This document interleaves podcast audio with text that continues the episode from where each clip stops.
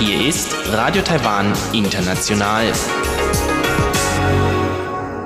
Zum 30-minütigen deutschsprachigen Programm von Radio Taiwan International begrüßt sie Eva Trindl und folgendes haben wir heute am Freitag, dem 18. Oktober 2019 im Programm. Zuerst die Nachrichten des Tages, danach folgt der Hörerbriefkasten.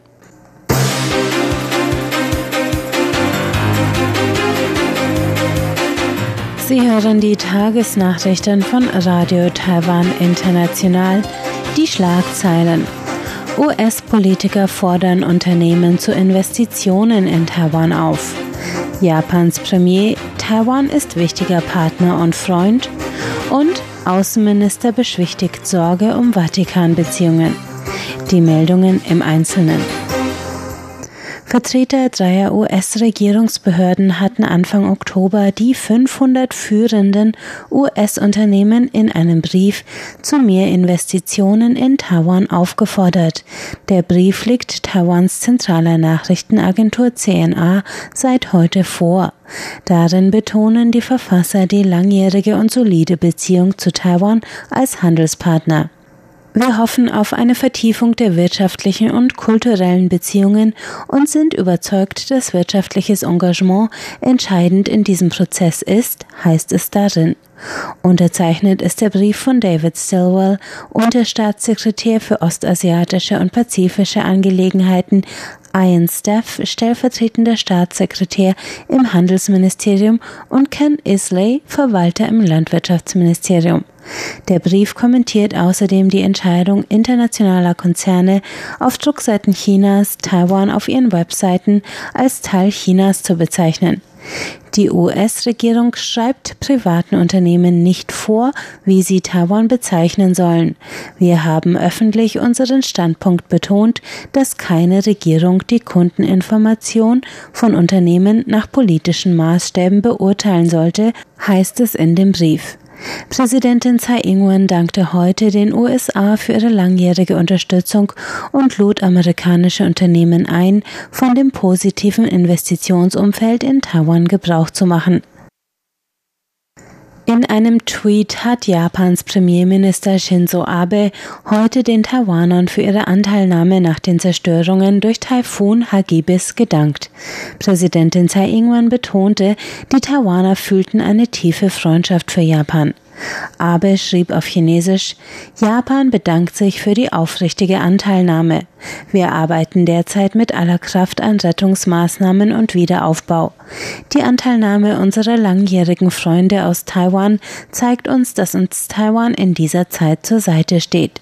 Für uns ist Taiwan ein wichtiger Partner und Freund mit geteiltem Werteverständnis. Präsidentin Tsai hatte Japan zuvor ihre Anteilnahme im Namen Taiwans überbracht und Nothilfe angeboten. Premierminister Su Jin-chang sagte, auch wenn Taiwan keine offiziellen Beziehungen zu Japan habe, seien die jüngsten Fortschritte in den Beziehungen eine Tatsache. Die ausstehende Veröffentlichung eines Pressefotos aus dem Vatikan gab heute Anlass zur Sorge um die diplomatischen Beziehungen zu dem Verbündeten. Außenminister Joseph Wu sagte auf Fragen eines Abgeordneten, die Beziehungen seien weiterhin gut. Vizepräsident Chen Jianren war vom 10. bis zum 15. Oktober zu Besuch im Vatikan gewesen. Dort wohnte er einer Heiligsprechung bei und hatte eine Audienz bei Papst Franziskus, den er zum Besuch in Taiwan einlud. Die Fotos der Begegnung hat der Vatikan entgegen gängiger Konvention noch nicht herausgegeben. Für andere Audienzen desselben Zeitraums liegen bereits Fotos vor. Joseph Wu sagte, der Verbündete werde das Foto zum passenden Zeitpunkt veröffentlichen. Er sagte, es gibt keine Probleme bei den diplomatischen Beziehungen zum Vatikan. Der Besuch des Vizepräsidenten ist ein sehr gutes Zeichen für die Beziehungen zum Vatikan. Auf einem Symposium zu Taiwan in der Waclaw Havel Bibliothek in Prag haben gestern Abend mehrere Vertreter aus Politik und Zivilgesellschaft Chinas Druckausübung gegenüber Taiwan kritisiert. Der Taiwan freundlich gesonnene Prager Bürgermeister Stenek Krip sagte, er spüre den Druck Chinas nicht so stark, wie manche annehmen würden. Das Vorgehen Pekings sei gleichzeitig zum Lachen und zum Weinen. Die Prager Stadtregierung hatte hatte nach Uneinigkeiten mit Peking über die Ein-China-Politik letzte Woche die Städtepartnerschaft zu Peking suspendiert. Der Präsident der amerikanischen Nationalen Stiftung für Demokratie, Carl Gershman, verurteilte die Unterdrückung von Tibetern und Uiguren. Er sagte, wie schon in Hongkong fördere dies auch in Taiwan den Wunsch der Jugend nach Unabhängigkeit. Ob China zu einem normalen Staat würde, Zitat, sei entscheidend für die Lösung von Taiwans Situation, so Karl Gershman vor vollbesetztem Saal. Vizeaußenminister Xu Zijian stellte dem Publikum Taiwans Gesellschaft und Geschichte vor. Xu sagte, Menschenrechte, Demokratie und Gesetzesherrschaft seien in Taiwan selbstverständlich geworden. Die Sicherung dieser Werte sei wichtiger als die Position zur Ein-China-Politik. Er forderte die Anwesenden auf, wie in Deutschland und den USA geschehen, einen Antrag an das Parlament zu stellen, diplomatische Beziehungen zur Republik China Taiwan aufzunehmen. Das Taiwan-Symposium fand im Rahmen des jährlichen Demokratieforums Forum 2000 statt. Die Plastikbeauftragte von Greenpeace Taiwan, Zhang Kai-ting, hat heute an Supermarktketten appelliert, den Anfang zu machen und weniger Einwegplastik anzubieten. Zhang sagte, nur durch ein verändertes Angebot kann bei den Konsumenten ein anderes Bewusstsein geschaffen werden.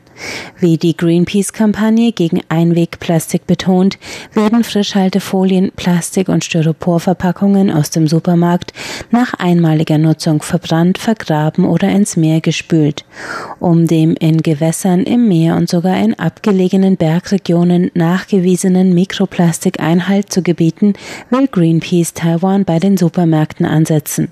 Das erklärte Zhang nach einer Konferenz in Hongkong, wo sie mit Betreibern von verpackungsfreien Supermärkten und Nachhaltigkeitsunternehmen über Wege zur Plastikreduktion diskutiert hatte.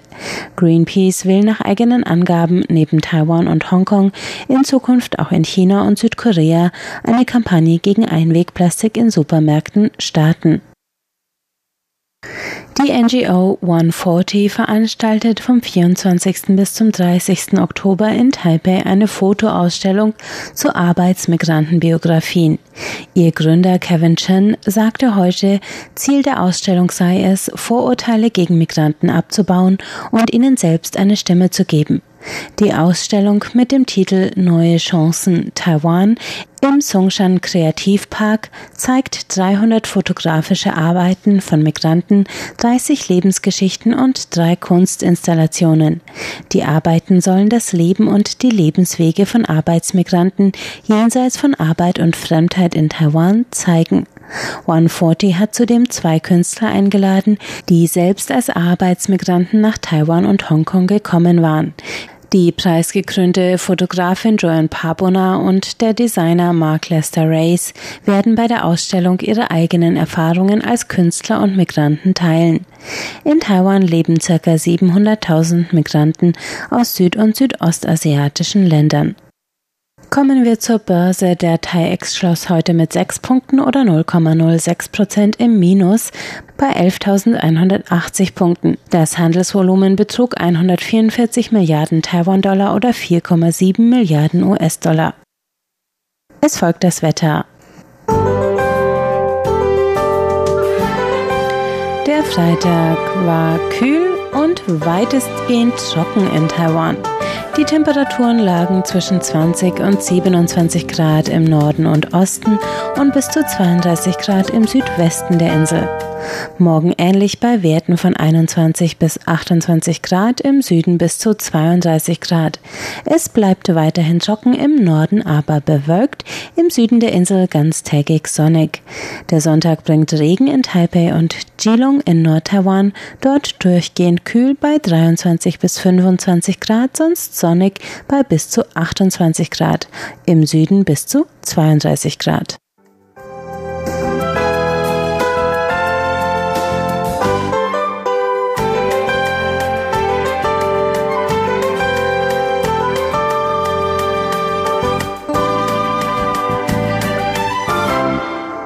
Nun folgt der Hörerbriefkasten.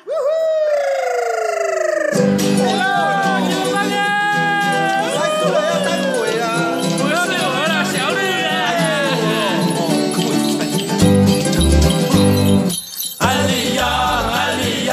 是马耶路安的孙，泰拉巴泰拉巴是马耶路安的孙，穆里阿里亚那克。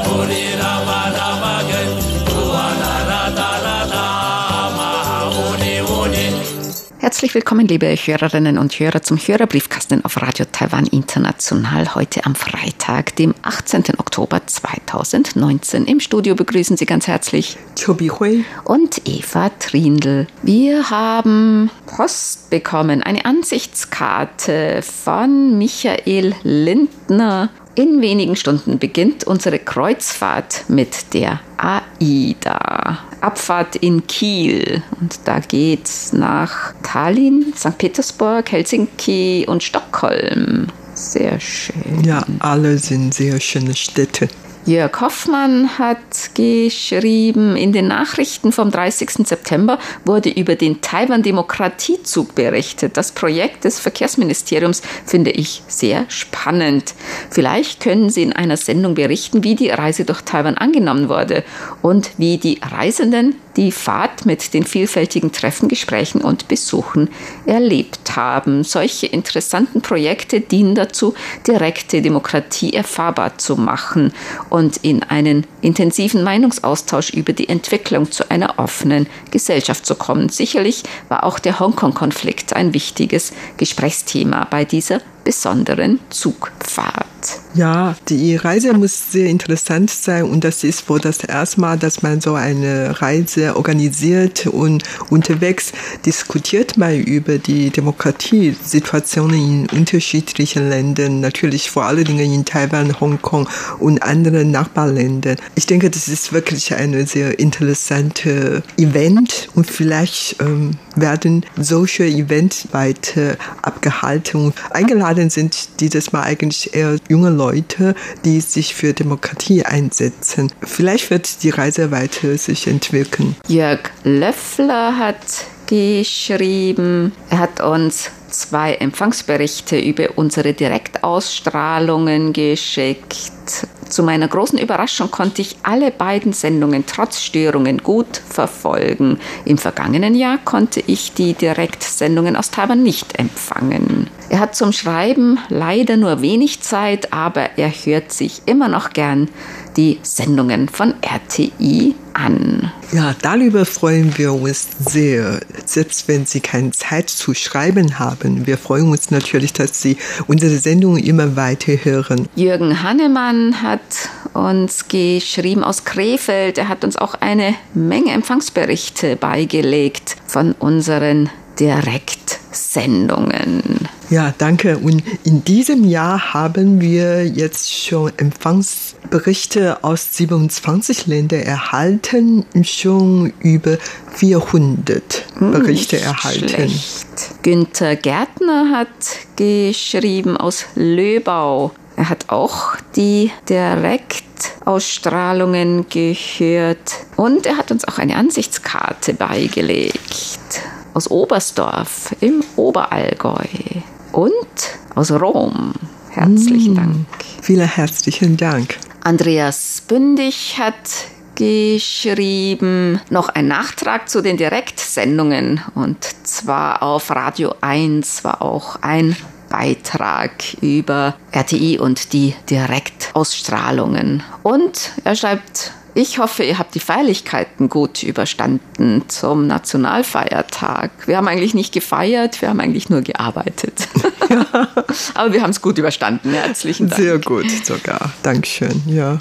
Horst und Monika Kuhn haben uns geschrieben. Eine Menge Empfangsberichte von August, September und sie haben uns auf allen Frequenzen gehört, sowohl direkt als auch die 5900 Kilohertz. Vielen Dank für so viele Empfangsberichte. Dieter Leupold hat geschrieben, er hat auch eine technische Anfrage und zwar werden die zwei Frequenzen 9540 Kilohertz und 11990 Kilohertz, die das deutsche Programm direkt aus Danshue ausgestrahlt haben, auch noch anderweitig außerhalb der Zeiten genutzt oder war das nur die Ausnahme im August und September? Nutzt Radio Taiwan International die Frequenzen sonst noch für andere Sprachen? Nein, vorhin habe ich noch mit dem Techniker telefoniert und genau danach gefragt und der hat bestätigt, dass diese zwei Frequenzen nur für uns, die deutsche Redaktion, vorgesehen, also keine andere Sprachgruppe benutzen diese beiden Frequenzen. Also exklusiv für uns. Nur, ja. Fritz Andorf hat geschrieben, er hat uns einen Empfangsbericht geschickt vom 25. September und er konnte unsere Direktsendungen nur in den letzten Tagen verfolgen, weil er vorher verreist war, nämlich war er in Osteuropa, Galizien mit der ehemaligen Hauptstadt Lemberg, Bukowina und Bessarabien mit Odessa am Schwarzen Meer. Die Region hat eine sehr spannende Geschichte die bei der Rundfahrt nahegebracht wurden. Viele deutschsprachige jüdische Schriftsteller wie Josef Roth, Paul Celan, Rose Ausländer stammen aus der Gegend. Überhaupt war die Region einst ein Schwerpunkt jüdischer und auch deutscher Kultur. Es war eine sehr erlebnisreiche Reise. Warst du da auch schon am Schwarzen Meer, Odessa? Das war ich nicht. Allerdings, ich habe schon viele Literatur darüber gelesen und vor allen Dingen Josef Roth Viele seiner Bücher habe ich gelesen. Dieter Langgut hat geschrieben, endlich habe ich auch mal wieder Zeit, Rundfunk aus aller Welt zu hören. Mir war gar nicht bewusst, wie weit es von Taiwan nach Südamerika ist. Dass die Antipode der Ilha Formosa fast im Ort Formosa in Südamerika liegt, hat mich in der Hörerpost vom vergangenen Freitag doch sehr überrascht. Und er hält sich zurzeit in Mexiko auf und ist überrascht, dass es hier so viele gut betuchte Chinesen gibt. Die reine Flugzeug beträgt immerhin je nach Abflugsort 22 bis 24 Stunden. Ob sie vom Festland oder von Taiwan kommen, kann er nicht sagen. Und er schreibt, eins kann ich aber sagen, dass sie sehr an Sachen interessiert sind, die sie nicht kennen und die sie ausprobieren möchten. Natürlich zu allen Gelegenheiten auch passend gekleidet. So wurde heute mit einer Art von Ergometer ein Training im Swimmingpool veranstaltet. Die Europäer und Südamerikaner trugen normale Badebekleidung. Die Besucher aus dem Fernosten kamen natürlich in einer speziellen Fahrradkleidung für Unterwasser-Fahrradrennen. Also ja. Hightech ausgestattet. Ja, das ja, warum nicht? Ist aber hier auch beim Fahrradfahren oder auch beim Wandern oder so, das sind dann viele, weiß nicht, die haben einfach wirklich die passende Ausstattung.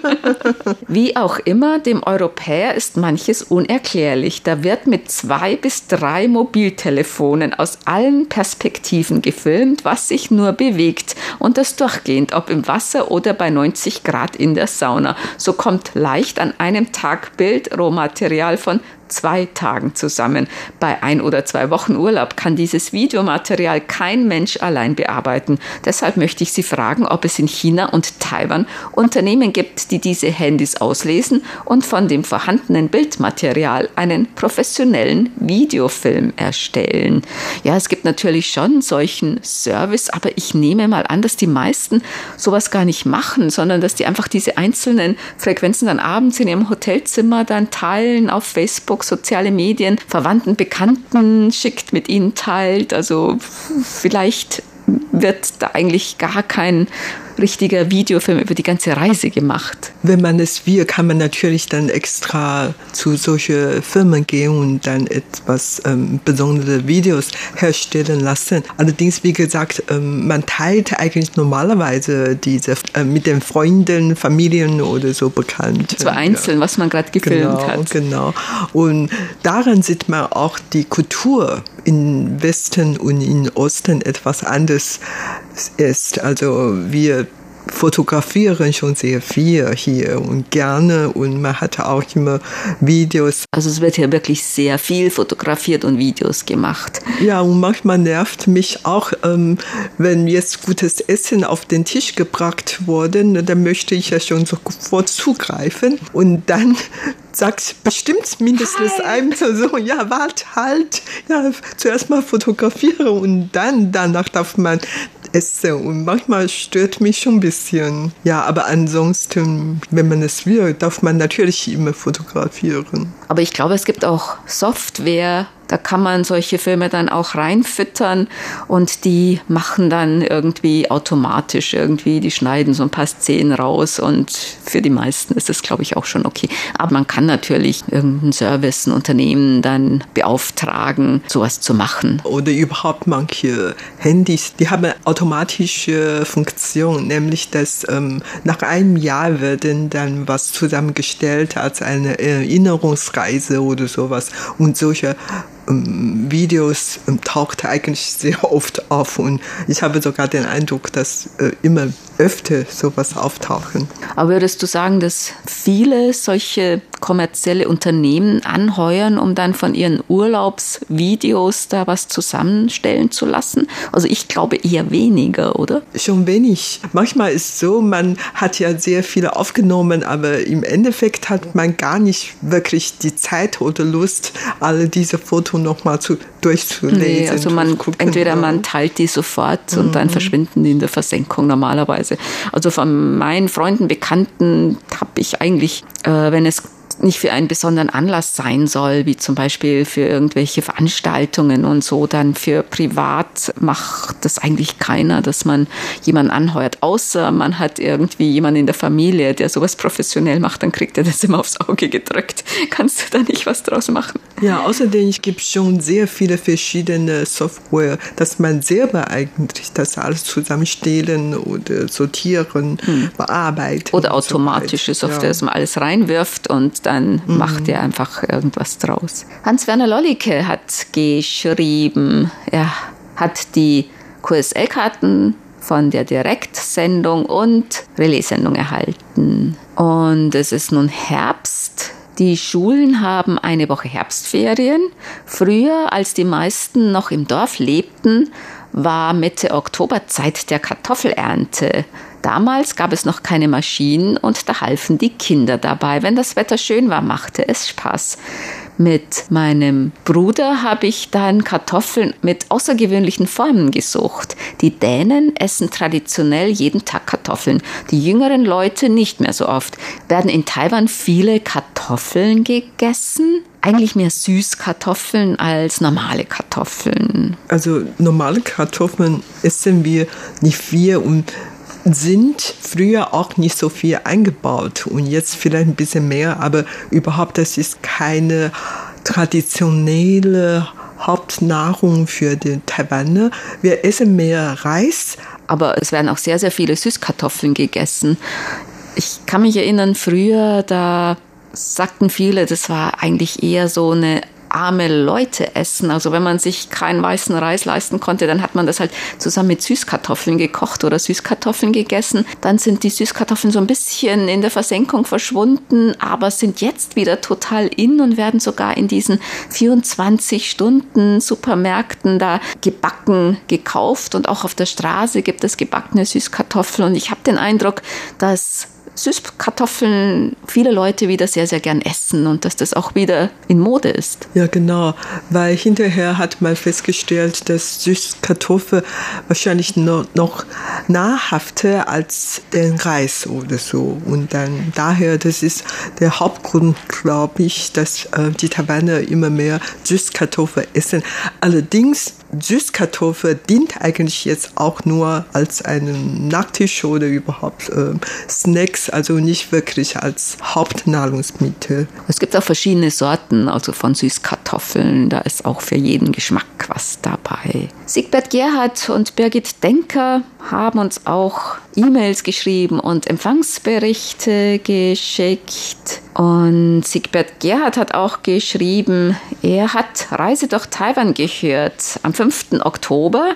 Und da hat Hobbyfreund Peter Böck, ein sehr guter Kenner der asiatischen und taiwanischen Radiohistorie, sehr spannend über seine Erlebnisse von der RTI-Sendestation Danshui, dem 228 historischen Radiomuseum aus der Japanzeit und dem RTI-Rundfunkmuseum im RTI-Funkhaus in Taipei erzählt. Eine klasse Sendung.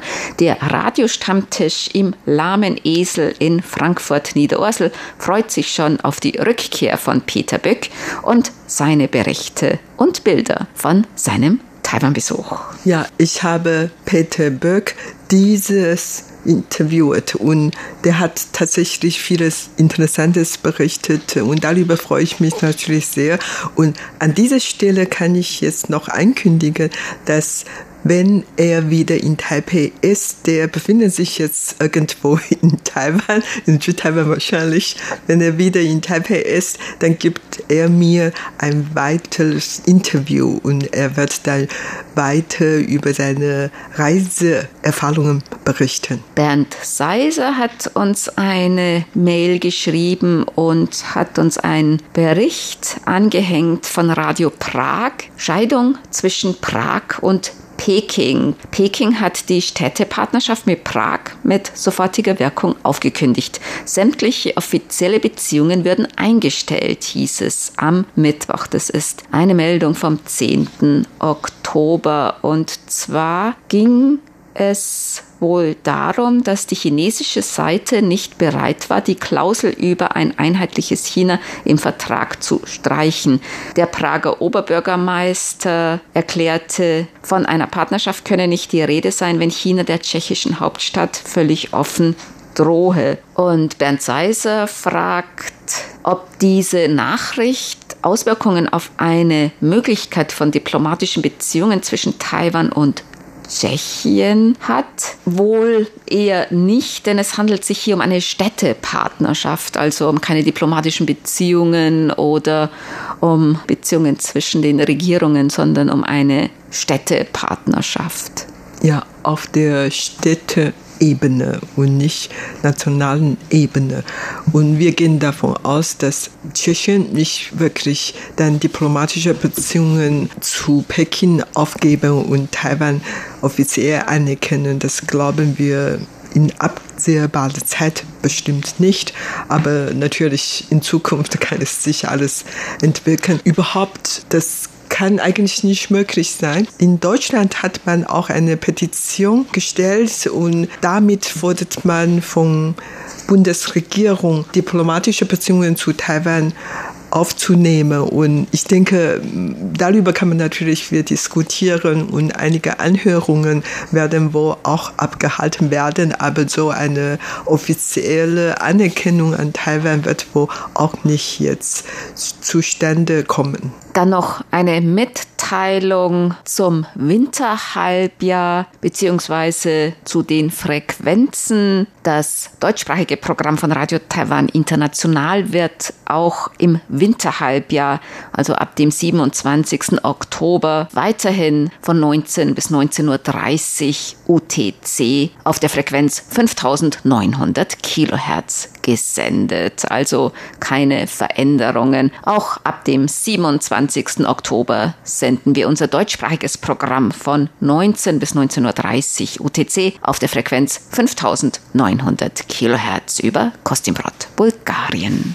Dann kommen wir zu unseren Geburtstagsglückwünschen für heute. Bernd Seis aus Ottenau hat geschrieben, er möchte gerne heute am 18. Oktober ganz herzlich zum Geburtstag beglückwünschen. RTI-Hörerclub Ottenau-Mitglied Helmut Bahnsen in Pellbaum, Michael Willruth in Frankfurt, RTI-Hörerclub-Mitglied Matthias Meckel in Preston, Helmut Kiederer in Heilbronn, Margret Fägler in Stralsund, Patricia Dölle in Illingen, die beiden RTI-Hörerclub Ottenau-Mitglieder Peter Zang in Wiesloch und Michael Dulisch in Dienstlaken. Den Glückwünschen schließen wir uns an. Und das war's für heute im Briefkasten. Sie hörten das deutschsprachige Programm von Radio Taiwan International am Freitag, dem 18. Oktober 2019. Unsere E-Mail-Adresse ist deutsch.rti.org.tw.